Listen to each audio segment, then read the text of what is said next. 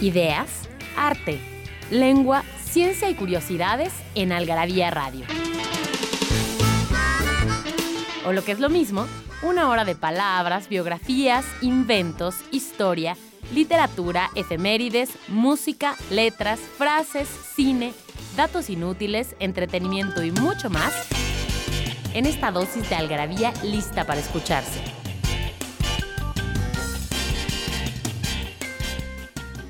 Algarabía Radio.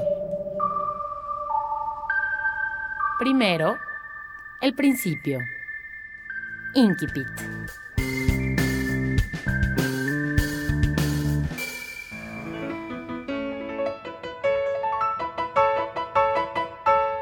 Yo, Tiberio Claudio Druso Nerón Germánico esto y lo otro y lo demás allá, porque no pienso molestarlos todavía con todos mis títulos, que otrora no hace mucho, fui conocido de mis parientes, amigos y colaboradores como Claudio el Idiota, o ese Claudio. Yo, Claudio, Robert Graves.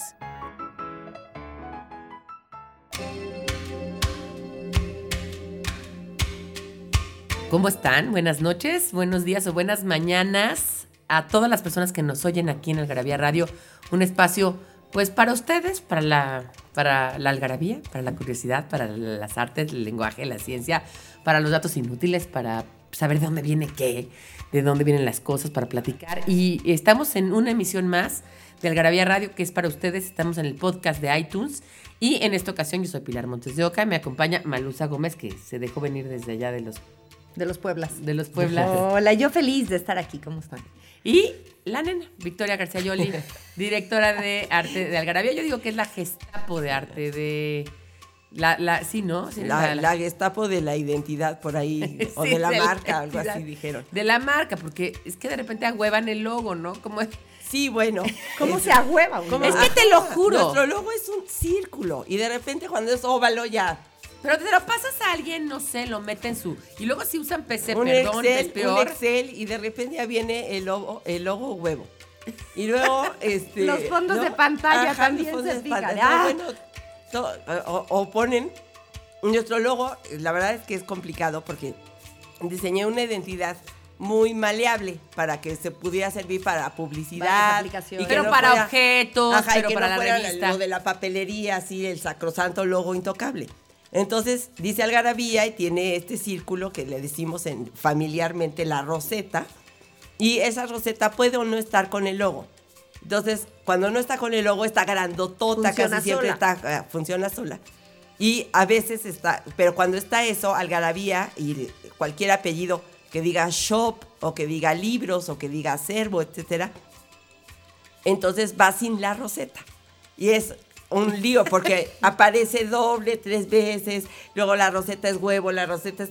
La sacan pero la ponen centrada. Entonces ese es un Es que verdadero... de agüevan el logo, hace muchos años teníamos un cliente y este, de Sadmex, me acuerdo.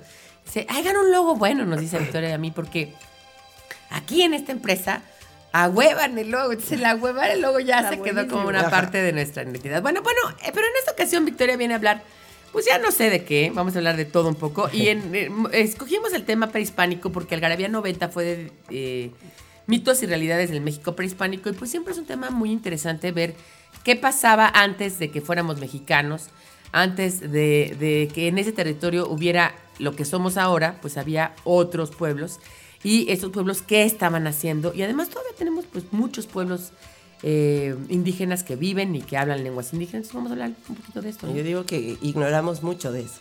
Sí, claro. Digo que sabemos poco y además con un bi siempre español, ¿no? Ajá. Y eh, pues vamos a ir a un corte y ahorita de regreso ya les dirá Malusa qué tenemos para regalar. Porque no hay mejor adicción que la adicción a las palabras. Palabrafilia. Sardónico. Esta palabra tiene un origen medicinal, pues viene del griego que se utilizaba para referirse a la risa convulsiva e involuntaria.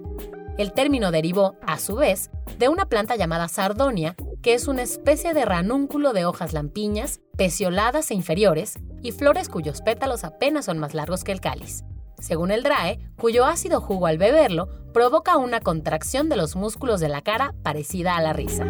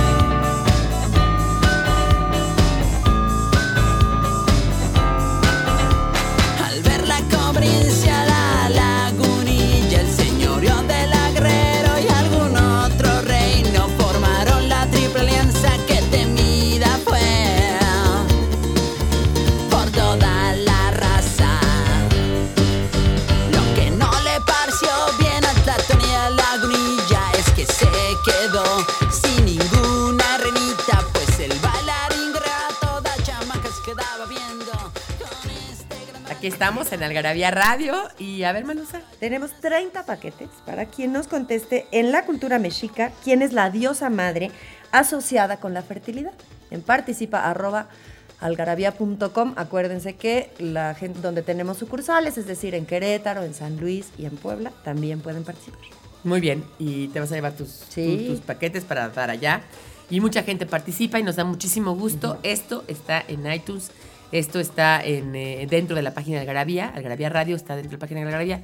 Si les gusta este programa, pues recomiéndenlo. Y si no les gusta, pues mejor no digan nada. Dejen que otros. O Caigan. díganos de qué Caigan quieren que hablemos también, Opinen, opinen por sí Opinen un poco. mismos. Ajá. Claro. Oiga, eh, perdón, Pilar, decíamos de esto de que se sabe mucho y no mucho y estamos involucrados, sino, pero sí todos estamos como muy orgullosos de llevar a alguien a las pirámides, al Museo del Templo Mayor, a ver el Ajá. calendario azteca, pero ahí hay todo un rollito también psicológico de qué nos gusta decir y qué no nos gusta de esa parte de la cultura, ¿no? Pues nos gusta presumirla como que es auténtica y original y es eh, parte como de nuestra identidad, pero a la mera hora eh, podemos o tenemos poco contacto con ella, tanto que ignoramos cómo está dividida, cómo No, está bueno, vas a estudiada. las pirámides y Luego ya no les puedes explicar nada, los llevas a ver un montón de piedritas y te subes a la, o sea, la más conocida, te subes a la pirámide del sol, pero luego ya no le puedes explicar los mascarones de, de, eh, Quetzalcóatl, este, en la, en la otra pirámide y por qué nada más es el frente, etcétera. Eh, o Sí. Pero mira, yo te voy a decir una cosa. Y esa Yo- es la conocida. Yo Sí, les claro. quiero hacer a ustedes el, digamos, que hagan este ejercicio. Ustedes van a una iglesia, ¿no? Por más que no sean católicos. Bueno, yo creo que ya si eres muy, muy ateo, quizás vienes de una cultura muy, muy atea, quizás no, pero todos los que nacimos mexicanos, medio católicos, que somos esto, yo digo, yo ahora soy atea, pero digo, nací católica. Llego a una iglesia, llego a la catedral y sé más o menos que el altar implica esto, sé dónde están los El retablos, coro, sé más o menos dónde es el coro, el púlpito, Los cuadros del no, Vía los Crucis. cuadros, ¿no? Los cuadros del Via Cruz. ¿no? El retablo, etc. O sea, más o menos ubico que. Pero, pero ¿sabes, sabes que es un recinto dedicado a tal, tal, y las iglesias nacen en qué, y por qué tienen esta forma, es decir, Ah, la forma sí. de la cruz, etc. Sí, pero no Sabemos por la religión, cosas por, la arte, cultura, sí. ¿no? Ajá. Por eso, sabemos porque nos ha llegado Occidente. Pero llegas a la pirámide del Sol y tú no sabes para qué era. Yo me acuerdo que una vez estábamos en Mitla, y esto es real, ¿no? Y no, no puedo imitar el, el acento oaxaqueño, pero el, el guía oaxaqueño que les estaba diciendo a los de Junto, nosotros generalmente no pedimos guías en esos momentos porque los guías no sabes Inventan lo que todo. inventan Claro, todo. Cómprate tu cuadernito y velo leyendo, sí. Y si es que el cuadernito trae información. Sí, también. No, este, entonces es- le estaba diciendo, es que aquí o sea, había muchos guías, ¿no? Entonces, uno en francés, otros en inglés, otros en español. Entonces, este, ah, es aquí era donde dormían. Y luego le decía el inglés, they, they don't live here. O sea, entonces, o sea, unos no vivían aquí, otros sí vivían, aquí sí dormían, aquí era donde comían. quien tiene su versión. Sus propias versiones, todo tergiversado. Porque, claro, al no tener escritura, y bueno, hay unos códices, unos códices que ya, ya se nos damos cuenta que los mayas ya empezamos como a traducirlos, ahorita vamos a platicar de la escritura maya, este, pues ha habido poca información y todo tiene un tamiz, además, eh, digamos, velado por todas estas órdenes mendicantes que estudiaron y que tenían la misión de de cristianizar. cristianizarlos. Pero de, a pesar los códices nunca cuentan la vida, o sea, pocas veces hablan de la vida cotidiana. Claro. Solo hay dos o tres códices que se salvaron que hablan un poco del chocolate o de los alimentos o de cómo curaban a los enfermos, pero como la escritura es jeroglífica, es decir, por concepto, no es eh, literal, entonces no, no- no se puede entrar en el detalle. En el Todo lo demás es interpretación. Entonces, entre lo que- el concepto que te exponen más la imagen, pues entonces de ahí viene la interpretación. No puedes asegurar exactamente que eh, ese, por ejemplo, hay unos, unos este, monitos con los pies chuecos o, o con una muleta. Entonces sí sabes que están hablando de mutilados, de cojos, etcétera. Pero están, es un concepto general, no están detallando qué hacían. O si los estaban apreciando o despreciando Claro. o tal o tal o Sí, tal. porque la interpretación, además, como todas las interpretaciones, son desde tu perspectiva, desde lo que nosotros conocemos. Y claramente lo que nosotros conocemos y lo que conocían estas culturas no necesariamente No, coinciden. Y, y ahí tengo un punto que me gustaría tocar, este, Malusa, que es cuando tú llevas a, a tus parientes, que yo a mí me ha pasado muchas veces, al punto que ya, ya en tal desesperación algún día ya los he llevado a- al, al Sheraton para que agarren su camioncito a Teotihuacán y ya no ir yo. vemos solos. No, vayan ustedes solos, yo aquí los recojo. Este, ¿qué, ¿qué pasa? O sea, yo creo que hay un gran orgullo de nuestra parte, ¿no? Pero Sí, porque además sí creo que independientemente de que sientas que son o no tus raíces por lo que sea, o sea, tú llegas a cualquiera de estas zonas arqueológicas y, y es, es- son monumentales, ¿no? O sea, desde que piensas cómo lo hicieron sin elementos que los ayudaran, sin una grúa, sin la rueda. Sin la rueda, ¿no? que es lo más importante. Entonces, Pero sí es además no. O sea, pero, pero, pero ¿por qué sí. dices que hay como un doble discurso? O No, sea, porque por un lado a lo mejor yo no me siento la más mexicana de las mexicanas, pues porque soy hija de español y soy nieta de español y en mi casa se come más fabada que tacos. Pero luego cuando viene la gente de fuera, resulta que sí estoy muy orgullosa de lo que hicieron los aztecas. Entonces ahí hay un, como un doble discurso en Bueno, mí, pero ¿no? yo, yo creo que todo nacido en este país somos mexicanos. Sí, Y claro. tan mexicanos. Porque mi mamá yo también la vez de televisión. Es que es más de ellos que mío. A ver, yo no estoy de acuerdo. O sea, yo creo que es tan mío este país como el de una persona que es. que digamos, bueno, mío, en, en mi caso mío, mío Pilar, sí, porque yo tengo sangre indígena, ¿no? Eso es un hecho. Pero en el caso de mi mamá que nace en México, eh, digamos, hija de españoles, pues ella, ella dice, no, pues es que igual no es tan mío este país. ¿Por qué no? O sea, yo Pues no, si aquí lo ha vivido, y de todos modos, a final de cuentas, toda la, la sociedad, el comportamiento general de la sociedad, las leyes de este país, etcétera, pues tienen esa carga desde ese origen y porque somos producto de nuestra historia. Claro.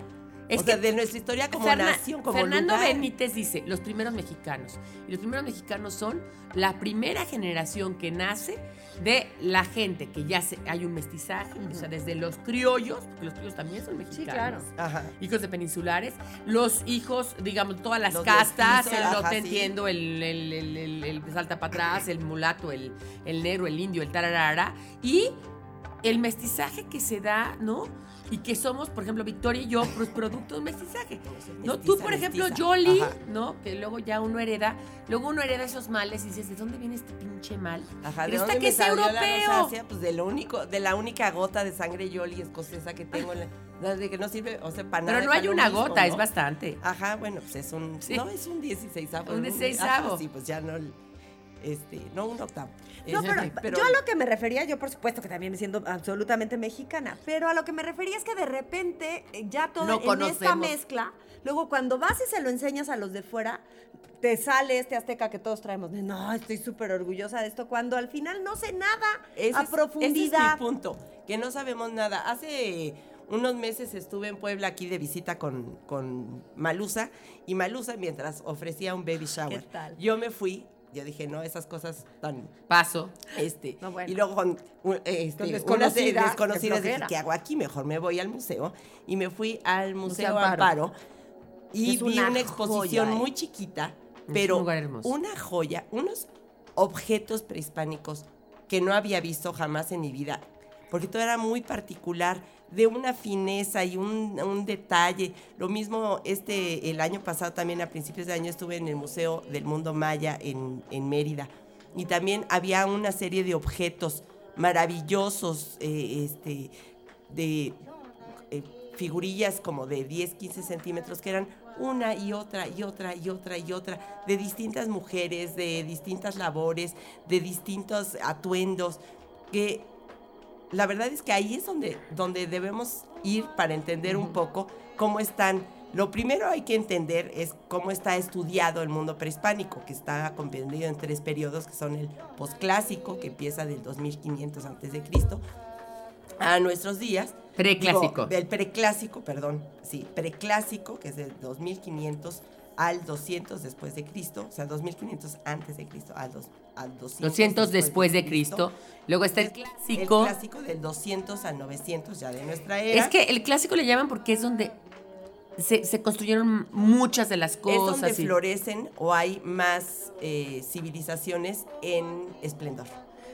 Y el postclásico, que es. Eh, del 900 al 1521. 21, que ya es la básicamente conquista. Que ya Vamos a ir a un corte y vamos a volver aquí a platicar eh, sobre el mundo prehispánico y sobre muchas cosas más del Garabia.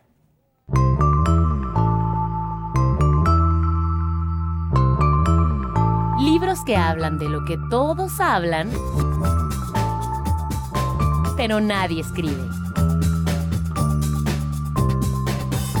Algarabía Libros. Frases para no olvidar.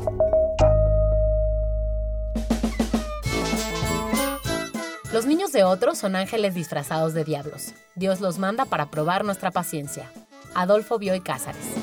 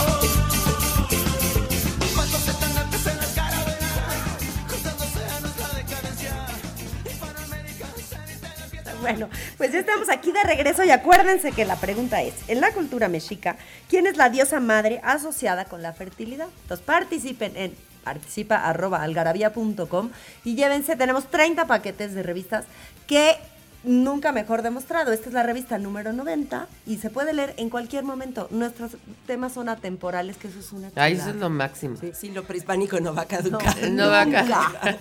Y Algarabía No, y el dato tampoco. porque Algarabía nunca habla de actualidades. Exacto. Y no Sí, dice no. quién se operó la chichis ni Claro. nada, y esas cosas. Entonces estábamos con el posclásico, que es hasta 1521, ¿no? Cuando llegan los españoles. Los españoles. Y entonces esta serie de, de estos eh, periodos también están subdivididos como preclásico temprano, que es del 2500 al 1200. Y ahí, eh, la verdad es que hicimos una cronología en la, en la revista, donde Sí. pues pasamos rápidamente por las evoluciones de los pueblos, como las figurillas empiezan a ser Sí, como muy ejemplo, en básicas Este y preclásico terminan- es como muy básicas, como un poco ya así instrumentos, ¿no? Estas como navajitas. Na- Hay muchísimos, siempre cuando van a los museos van a ver como muchos cajetes o, o- ollitas, este chachihuites que son eh, el- el- los, los círculos estos con un huequito como- ¿Chachihuite? que son como, como aritos, ¿no? Esos se usaban de aretes, se usaban se como usan otra botones, etcétera. Oye, ahora que. Victoria dice cajetes, Ajá. la palabra cajeta, que es el dulce, el dulce mexicano hecho de, que es de leche de cabra, que desde mi punto de vista es mucho más rico que el No, a dulce de leche argentino, pero bueno. ¿Y qué eh, te gusta, quemada o envinada? A mí, quemada. A mí también Esa quemada. es, esa es la mía, no la mía. conozco a nadie que le guste la envinada, ¿para qué clase? y hay otra, y hay de vainilla. Esa tampoco. Ah, esa tampoco me gusta. No, yo- No, yo a mí la quemada. Bueno, pues resulta que se llama cajeta porque estaba hecha en unos cajetes. En unos de, cajetes, de- como de maderita. Ajá, sí. Bueno, pues estos cajetes que, que hay en la, el- eh, abundan en, en el mundo prehispánico son siempre de barro.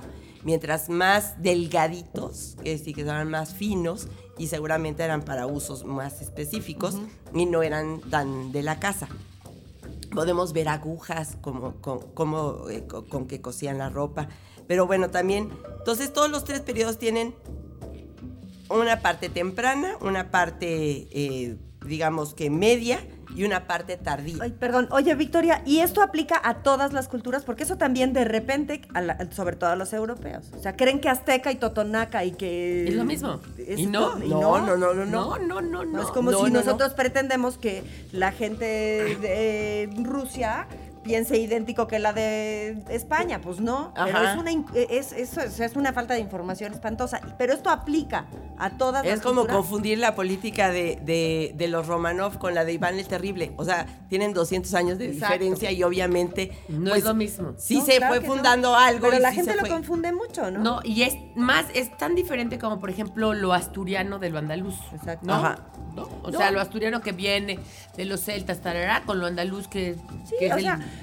es Mediterráneo. Y además pensando en esa época, en la que eh, eh, estas culturas ni sabía que la otra existía, ¿no? Cada quien Pues tenía una sí, una sí, claro que, no, una sí, claro que, por, eh, este, que migraban, tenían comercio, etcétera, pero tenían que ser contemporáneas. Obviamente, los habitantes de Teotihuacán nunca tuvieron nada que ver con los aztecas porque Teotihuacán dejó de existir hacia el año 650 y todavía no se fundaba Tenochtitlan. Tienen que haber sido contemporáneas. Estos tres periodos, del preclásico, clásico y posclásico, es de toda la era prehispánica. No aplica por, por, Por- no, por no, culturas. no por cultura. Entonces, unas culturas son como muy características de cada una. Por ejemplo, los olmecas, las, que es de las más antiguas, los teotihuacanos, son del preclásico. Ok. ¿No? El clásico puede ser, hay más mayas, eh, A básicamente. los olmecas les dicen ¿no? la cultura madre. Recuerden sus clases de primaria, la cultura madre. Este, ahí tenemos también eh, en el clásico el, flore- el florecimiento de eh, Mitla y Monte Albán, por ejemplo.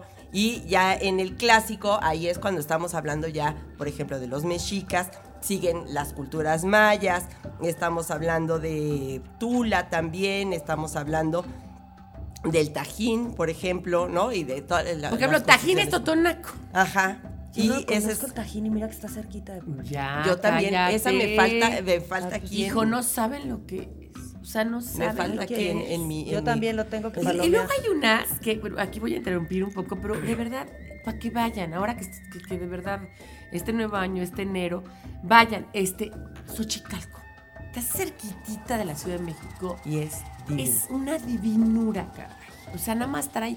A, a mí lo único que yo pregunto y le quiero preguntar a Lina es, ¿por qué dejan a la gente subirse a las pirámides? Eso debería estar. O sea, eso debe de estar prohibido. Prohibido. Y o yo sea, creo que no.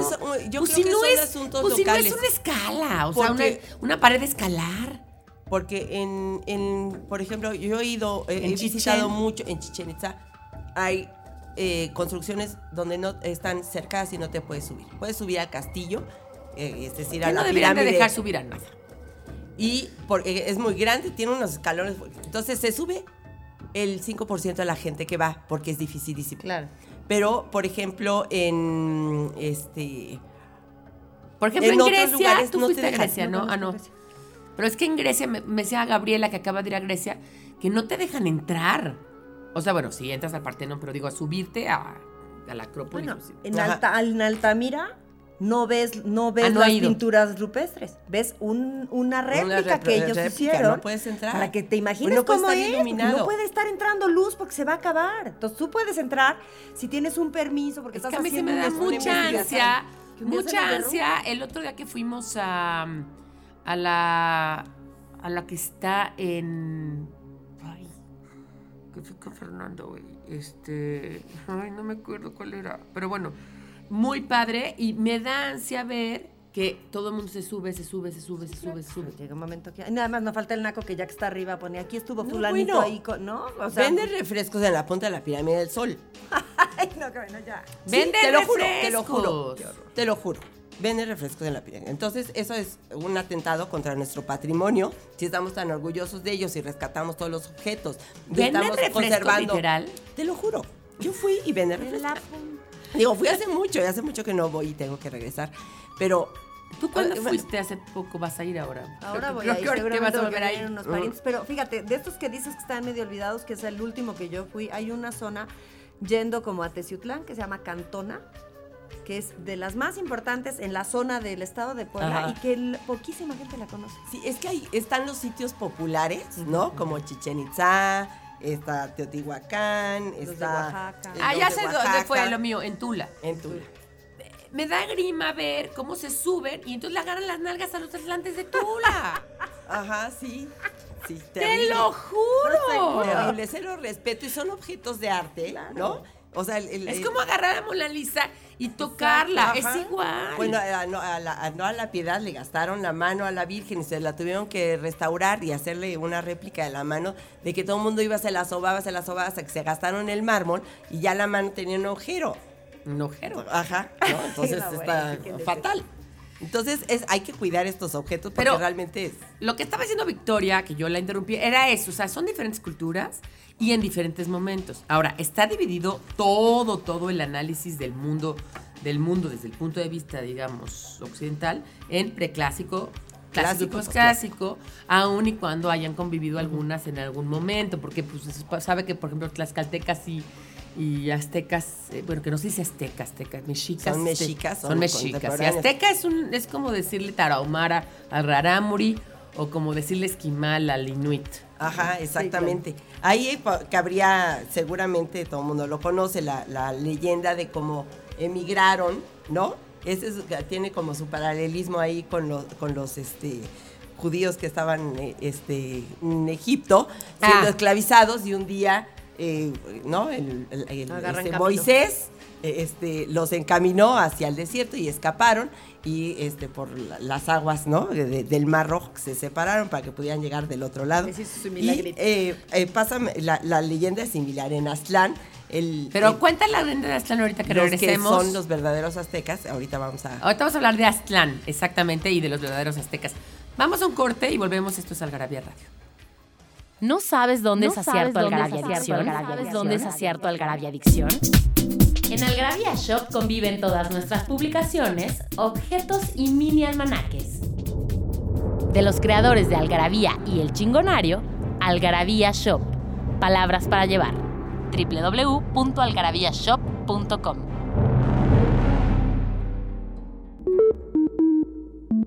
En Algarabía Radio queremos saber lo que piensas. Encuéntranos en Twitter como arroba algarabía y en Facebook e Instagram como revista algarabía.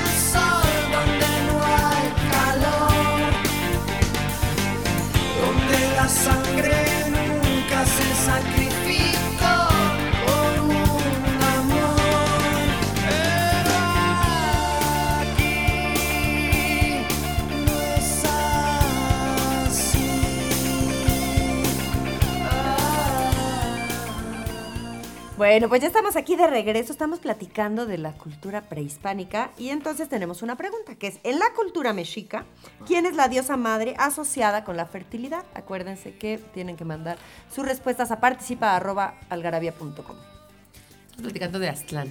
de Aztlán. Pues resulta que este pueblo Aztlán, siempre dicen que está en Nayarit, etcétera, pero hay hoy día la- la- los estudios indican que puede ser cualquier lugar hacia el norte o noreste. Incluso hasta de Canadá, ¿no? Dicen Ajá, algunos. hasta puede llegar a, a Canadá. Pero bueno, lo importante, y que sí está documentado como en varios códices, es que en este lugar, Aztlán, había un pueblo dominante y un pueblo dominante. Ok. Los dominados se denominaban mexicas, ¿no? Porque eran los hijos de eh, el dios Mexi o Huitzilopochtli. Y entonces estaban oprimidos y un día deciden huir. Y huyen y se, hay un éxodo. Y entonces estos emigran, emigran hasta que encuentran esta tierra prometida, porque estaba prometido que iban a encontrar un lugar maravilloso. Y este es La cuando leyenda llegan- dice.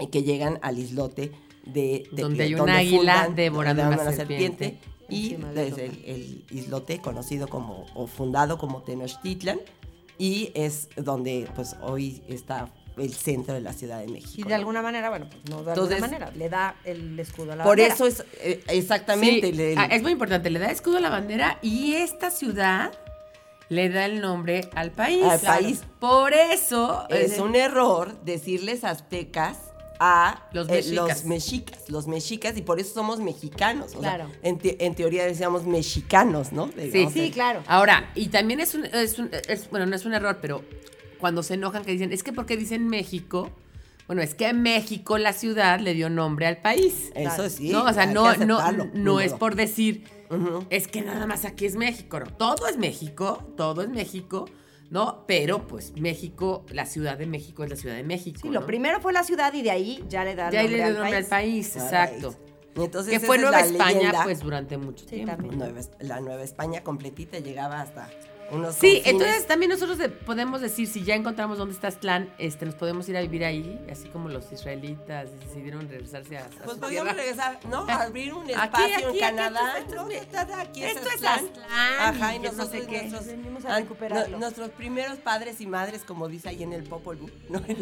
Estaban allí. en- Entonces, en aquí nos Canadá, Aquí quedamos. nos quedamos, así que no.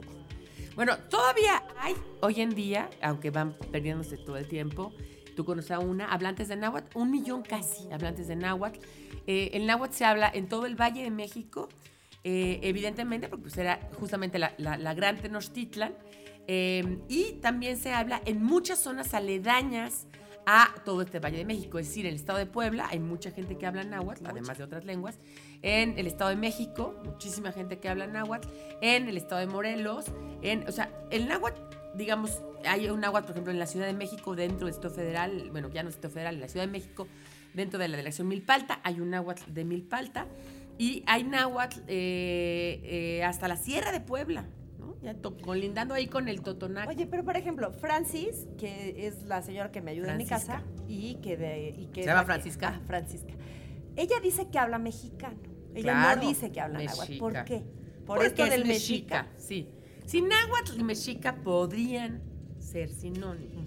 O es un tipo de náhuatl el que No, habla no, no, claro que ella es un tipo de náhuatl. Que ese se llama mexicano o No, todos los todos náhuatl son mexicanos. Todos los náhuatl son y el mexicanos. totonaca no puede decir que también habla mexicano, No, y el- ¿no? no, no. Por no, el porque el totonaco no es mexica. Ah. Exacto. Pero lo que sí es cierto es que haz de cuenta, el náhuatl de Milpalta, el náhuatl de la Sierra de Puebla, el náhuatl de, de ¿cómo se llama este? Em, De Morelos. no, no, no, que está en el Estado de México, cerca de los Mazaguas, en Atlacomulco. Ah. Ah, pues de donde es nuestro señor presidente. Todos esos lugares, esos náhuatls son diferentes tipos de náhuatl. A veces no se Ok. entienden entre, Entre ellos. ellos. Ajá. Bien fácil, pero sí todos son mexicanos. Fíjate, en Puebla pasa mucho. Cuando tú vas al típico puestito de la esquina que están haciendo quesadillas, memelas y tal, entre ellos siempre hablan igual. To- toda la gente indígena que trabaja en la ciudad de Puebla, que viene de la sierra y tal. Ajá. Pero además yo sí, sí creo que toda, que están como orgullosos, porque de repente pasa, ¿no? Que no. las nuevas generaciones Antes no, no, quieren ahora y ahorita ¿eh? las niñas hablan con sus mamás en el puesto, en la- Me da mucha Pues risa porque ahora yo estaba haciendo un artículo sobre las solteronas, que ya van a leer en la Algarabía pronto, y este, en la Algarabía de febrero, que es dedicada al amor, al desamor, al matrimonio, todas esas cosas. Y este, y les pregunto a tres, a tres personas. A la señora que trabaja conmigo, que habla totonaco, también es de Puebla, pero ella es la parte de Cuetzalan y de Ajá. allá donde se habla totonaco. Casi llegando al Tajín, Ajá. Claro, que justamente. es tierra caliente. Tierra, tierra, sí, bueno, ella realmente vive en Zacatlán de las Manzanas, que es en, en la sierra, pero es totonaco. Diferente al totonaco que se habla, digamos, en Poza Rica. eso. Sí. Este, le pregunto a la, a la, a la que trabaja con mi hermana, que habla celtal, ella es de, de Chiapas, y le pregunto a Francis, ¿no? Y entonces, este, oye, ¿cómo se escribe? No sé qué, no sé cuánto. Entonces Francis ya me explica. Y le digo, pero, pero, pero no sé cómo se, o sea, pero cómo se escribe. Y me voltea los ojos así como diciendo, ay, así no qué".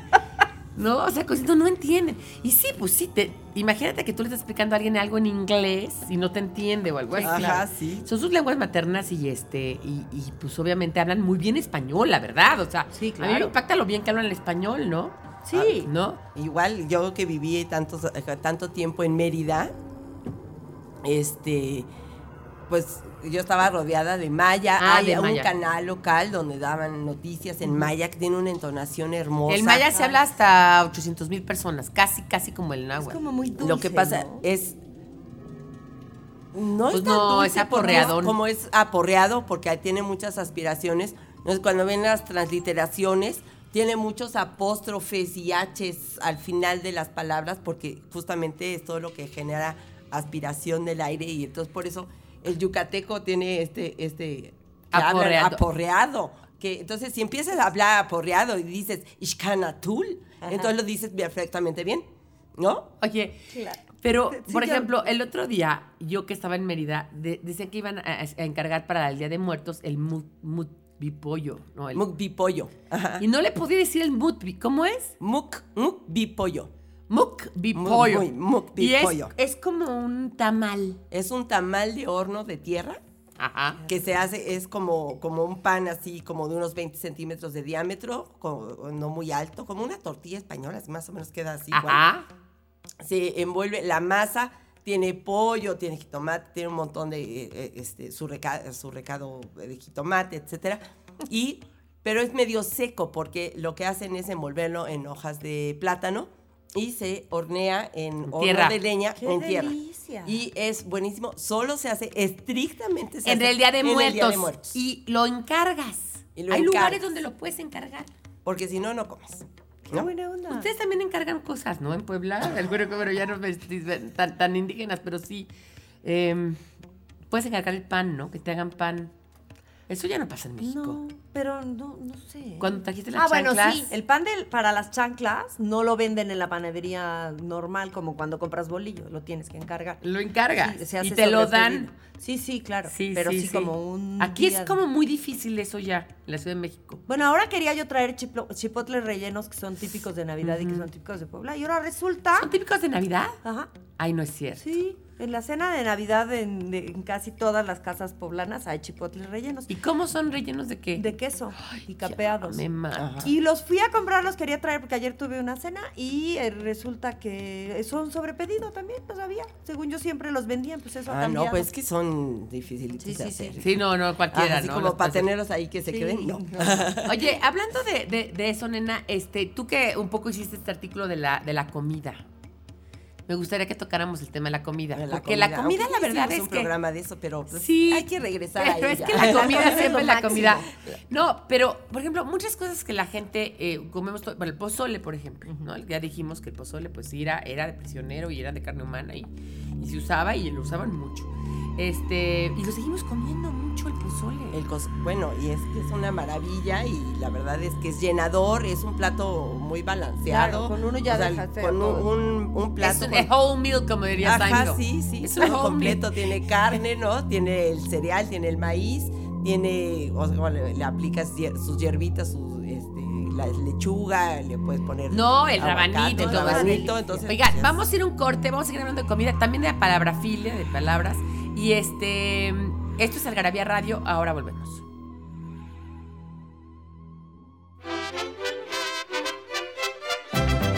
Mexicanos somos y en el camino andamos.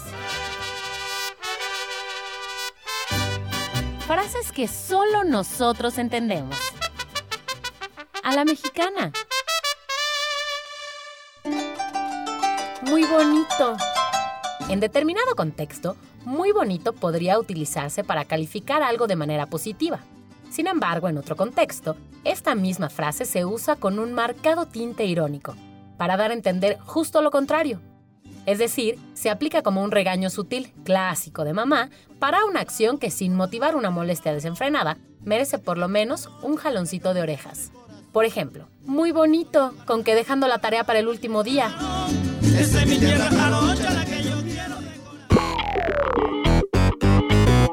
Nos hicimos de palabras y se las pusimos a todo lo que pudimos. Libros, tazas, playeras, tarros, libretas, termos, mandiles, vasos, plumas, portavasos, etiquetas, portatabacos y mucho más.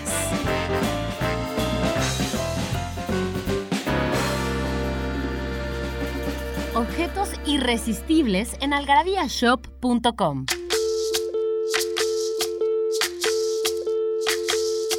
Soy, soy lo que dejaron, soy toda la sobra de lo que se robaron. Un pueblo escondido en la cima, mi piel es de cuero, por eso aguanta cualquier clima. Soy una fábrica de humo, mano de obra campesina para tu consumo. Frente de frío en el medio del verano, el amor en los tiempos del cólera, mi hermano. El sol que nace y el día que muere, los mejores atardeceres. Soy el desarrollo en carne viva, un discurso político sin saliva. Las caras más bonitas que he conocido, soy la fotografía de un desaparecido, la sangre dentro de tus venas. Soy un pedazo de tierra que vale la pena una canasta con frijoles. Soy Maradona contra Inglaterra, anotándote dos goles. Soy lo que sostiene mi bandera, la espina dorsal del planeta en mis cordilleras. Soy lo que me enseñó mi padre, el que no quiere a su patria, no quiere a su madre. Soy América Latina, un pueblo sin pierna, pero que camina. Oye, Tú no puedes comprar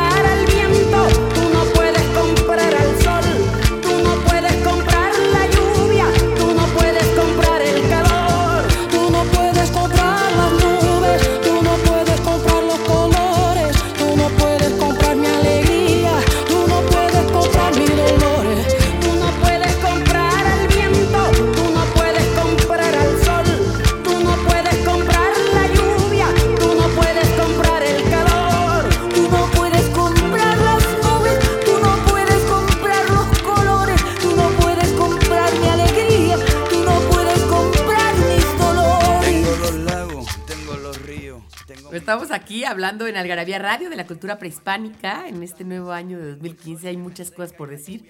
Y estábamos hablando un poco que, de esas cosas que todavía existen, como el pozole, el pozole, la tortilla, los el tlacoyos. nixtamal, el nixtamal, El que es nixtamal. esta idea de cocer el maíz con cal y tal, que es maravillosa. ¿El chile atole se come aquí en México también o eso es poblano? Es poblano, pero es totalmente Es indígena. Maravilla el chile atole. ¿Qué es? El chile atole es un atole Ajá. que en lugar de ser dulzón es este Tiene eh, chile. tiene chile poblano y elote y elote desgranado y pedazos de elote. Pero entonces tú en, en Puebla en todos los lugares casi donde puedes ir a comprar un elote para comértelo como esquite y demás venden junto chile atole y es calientito y es una. De como hecho, si fuera una cremita de poblano, Ajá. algo así. No, no, No, no, como es un un atolito. atole de maíz amarillo y miel.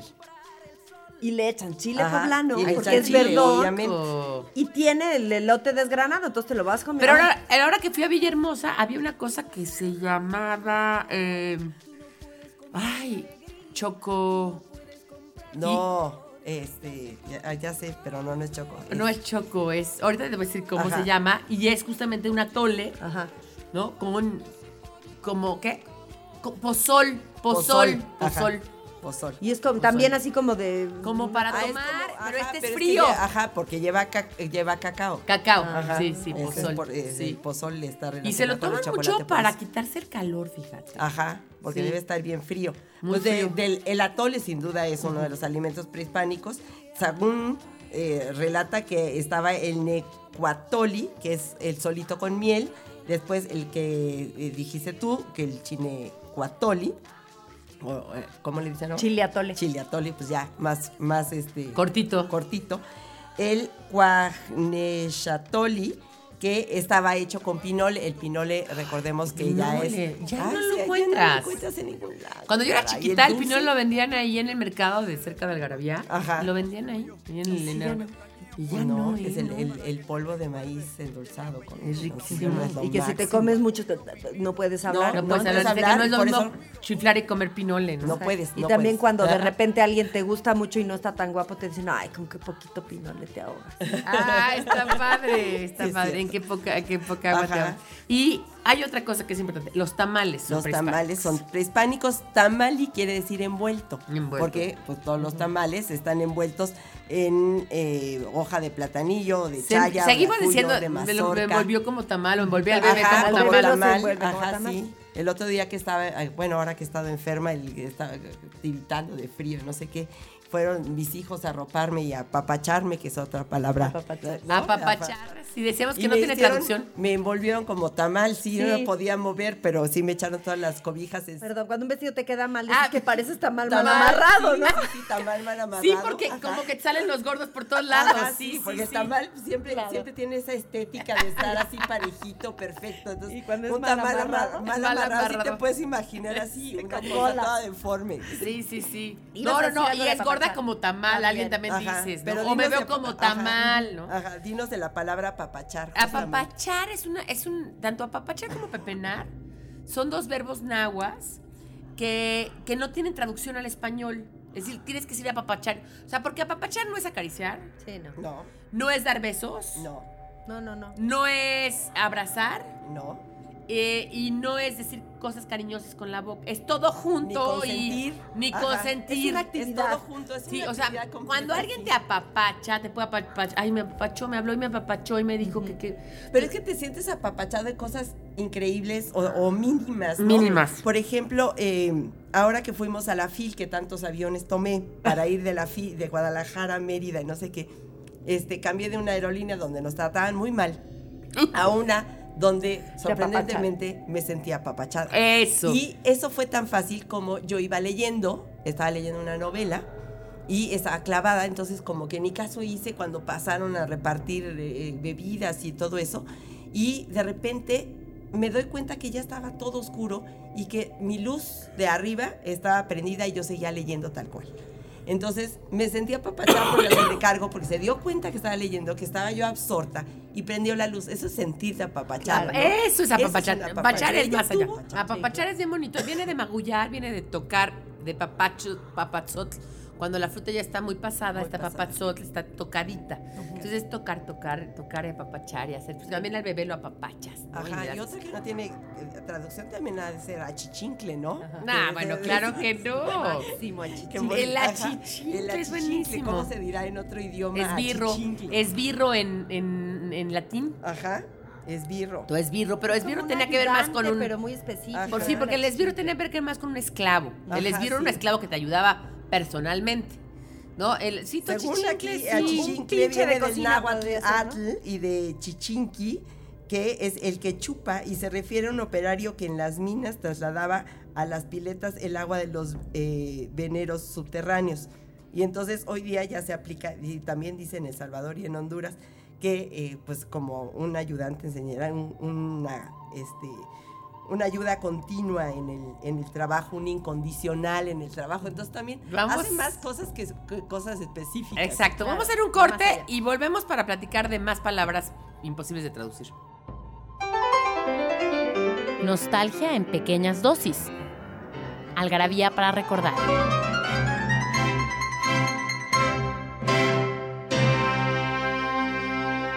Well, a hard-headed woman. El 8 de enero de 1935, en Tupelo, Mississippi, nace Elvis Presley, cantante, actor y figura central del rock and roll. El 13 de enero de 1950 se restablece la pena de muerte en la Unión Soviética. El 1 de enero de 1994 entra en vigor el Tratado de Libre Comercio de América del Norte.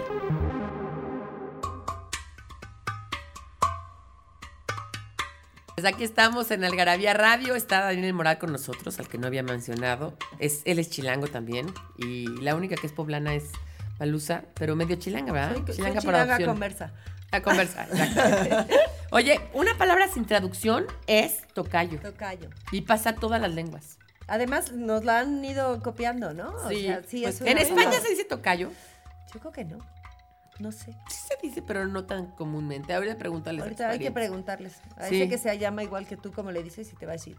Viene de tocayo. Pues Pilar. Sí, claro, claro. No, les voy a Bueno, preguntar. mi perro se llama Tocayo porque mi hijo Manuel le quería poner Manolo al perro. Entonces yo dije, no, pues ya no se puede llamar igual que tú el perro, pues, pues llámale tocayo, ya se llama tocayo. Ajá, se Es llama muy bueno. tocayo, Y hay una tradición tocayo en mi casa, que bueno, he tenido dos perros, pero los dos perros que he tenido tenido nombre en náhuatl, porque el primero se llamaba Zapote, porque era muy oscuro. Zapote me mordió, ¿eh? Zapote me mordió, así empieza la Z de Victoria, Ajá. la, la, la El origen de las... artículo, ajá. Sí, porque Zapote mordía, era cabrón. Zapote me mordió, sí. Sí, No sí, sí. Yo y no un- una, dos veces. Bueno, también tú. No, Zapote, No, también era un Zapote, cabrón. era eh, tenía el alma negra como el, el Zapote. por Así eso dice. Ajá, Tenía por el eso. alma negra como Ajá. Yo zapote. tuve un perro negro también que se llamaba Cocuyo. Que tiene que ver también con una palabra náhuatl, Sí, y que es que- cocuyut. Que el cocuyo son las luciérnagas. Los cocuyos, por lo menos en la zona, eran la. Yo tuve ese perro una- una época que viví en Veracruz, en Ajá. Córdoba, en un rancho. Y cuando le empezaron a decir los cocuyos a, la- a las luciérnagas, que me pareció súper lindo, este perro era negro, negro y le puse cocuyo. Como en un oxímoron.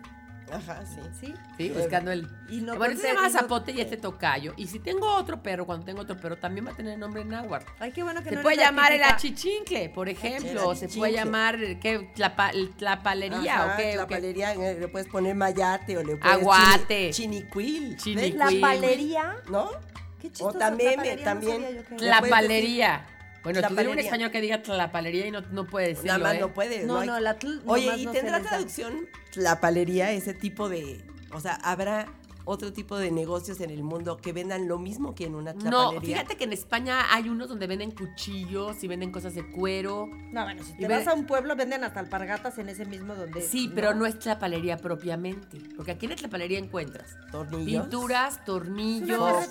cocos. Ya casi no hay. No necesariamente, porque también hay pintura y estopa y lápices y lámparas ciegas y este. y conectores. Y con, Jarciería también viene, pero eso no viene del náhuatl, sí viene del totalmente español castizo, Ajá. de jarcia, que quería decir eh, como el- la fibra de mecate, pero no de meca- mecate, sí es náhuatl, ajá, mecato. meca- una fibra que hacían los, los ya desde los romanos, jarcia, y, y los, y sobre todo los árabes, creo que viene más como del español más árabe, jarciería, y es el lugar donde venden es, este, escobas, ¿no? Fibras, mecates. También un poco como de Cuerdas. También hay en la tlapalería. Ajá. Pero Lo en de la jarcería jarcería- no hay tornillos. ¿o No, no, No. En la jarcería, por ejemplo, hay escobas y en la papelería no hay escobas.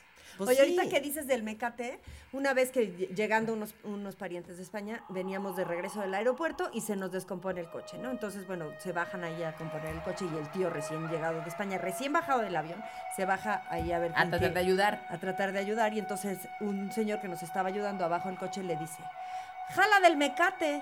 Jálele el mecate. Y el otro jálele lo, veía así como diciendo, "No, hablará conmigo. Entonces, y el otro lo veía también como diciendo, usted es idiota. Pero que es idiota, no que nos va a ayudar. Jale del mecate. Y hasta- Pues entonces uno de mis ¿no? hermanos Ajá. se dio cuenta y le dijo, que tires de la cuerda, coño. Y jaló sí. del Ah, que mecate. tira Ah, de la bueno, cuerda. pues Es que lo mismo. por Jala al mecate que, eh, al mecate que tirar Tira la de la cuerda. pues, pero- no, no, Pero él no No entendía. entendía nada, Ajá. llegó a apuntarlo. Jala del mecate igual a tira de la cuerda. Estaba muy divertido, pero las dos palabras no las usan. No, porque jalar para ellos es. Ahí está Ya lo publiqué. Ya lo publiqué Oh. a papachar. Es que estamos eh, editando un nuevo libro que ya próximamente va a estar eh, De Perdido en la de Perdido en la Traducción. traducción. Y eh, está Pilar ha legado durante meses de, de- no se les vaya a olvidar incluir a Papachar.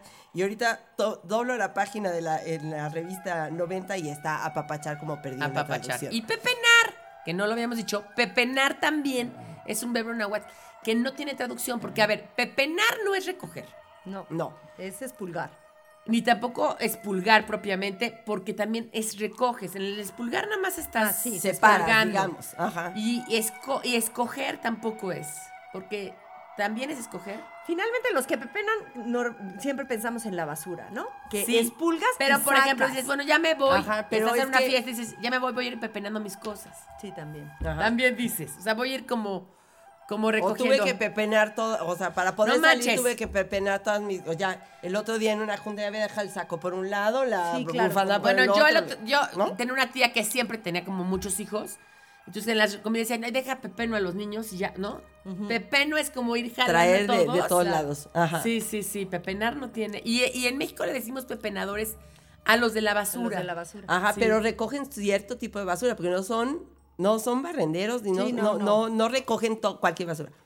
Los pepenadores lo que buscan son cierto tipo de basura, Lo ¿no? que luego van a O las botellas, o los Son como papeles. recicladores o- de basura. son- Oye, y, y tampoco tienen que ver con los ropavejeros, ¿verdad? No, no, no. El pepenador no es- no es ropavejero. No, no, no.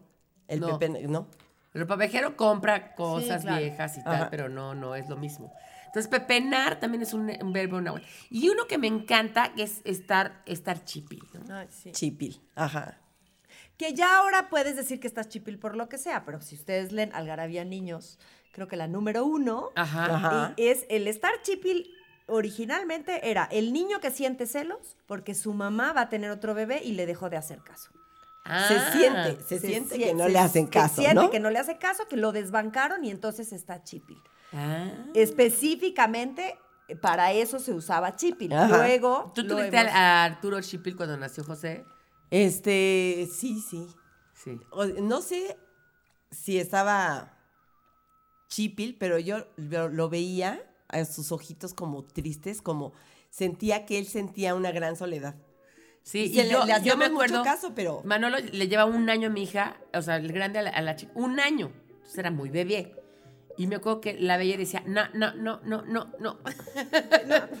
no, no me traigan esto, porque. Fíjate, una, la sobrina, una sobrina nuestra tuvo un bebé, ¿no? Entonces, luego tuvo el siguiente bebé y tuvo algunos problemitas que se tuvo que quedar en el hospital. Entonces la iban a ver.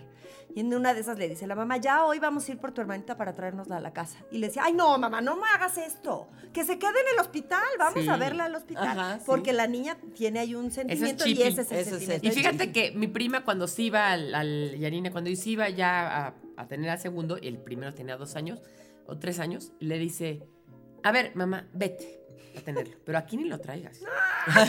Aquí no entra. Aquí, este es mi territorio y no me y- invadas. Y, y una, y un amigo contaba que ya era el niño de como, igual como de cuatro años, logró meter al bebé a una de esas este, maletas como de deporte Ajá.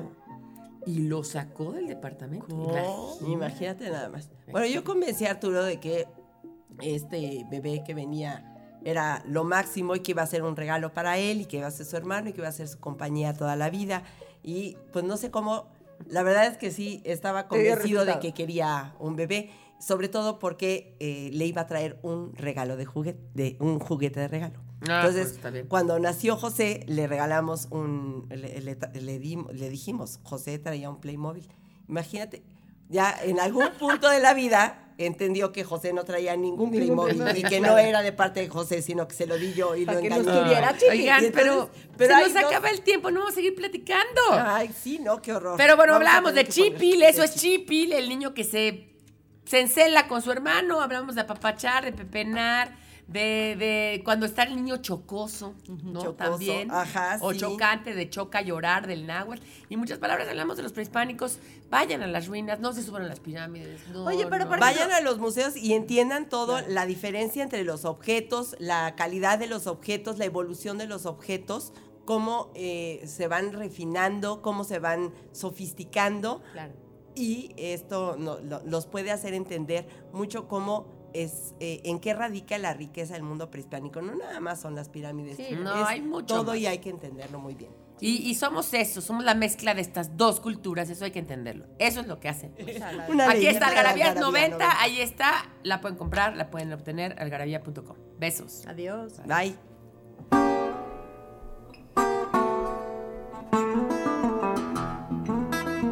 Esto fue Algarabía Radio. Conocimiento, ingenio y curiosidad en una hora. Porque la cultura no solo está en las bibliotecas, museos y conservatorios. Algarabía Radio.